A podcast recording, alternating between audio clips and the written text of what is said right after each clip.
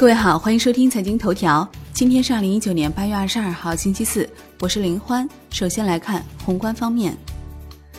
国务院常务会议决定从十二月一号起，在全国自贸试验区开展证照分离改革全覆盖试点。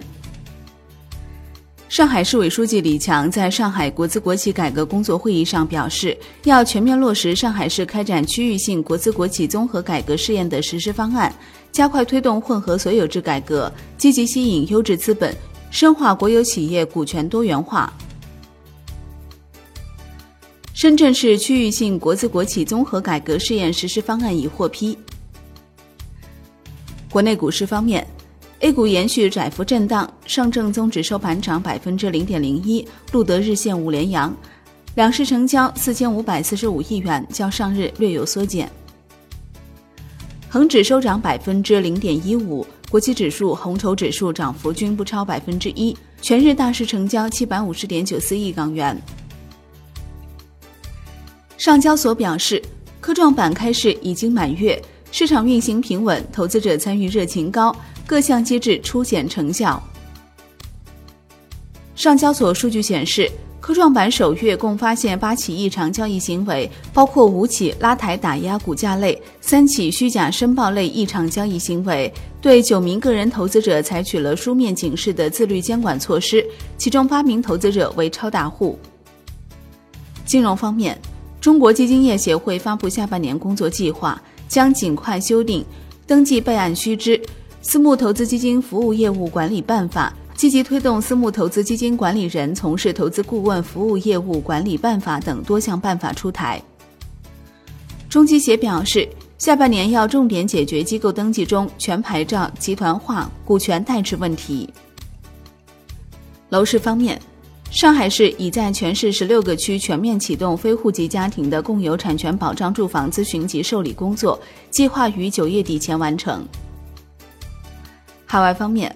美联储七月货币政策会议纪要显示，多数 FOMC 委员认为，七月份的降息不应被视为未来利率政策的预设路线，更像是周期中期调整。国际股市方面，美国三大股指集体收涨，截至收盘，道指涨百分之零点九三，标普五百指数涨百分之零点八二，纳指涨百分之零点九。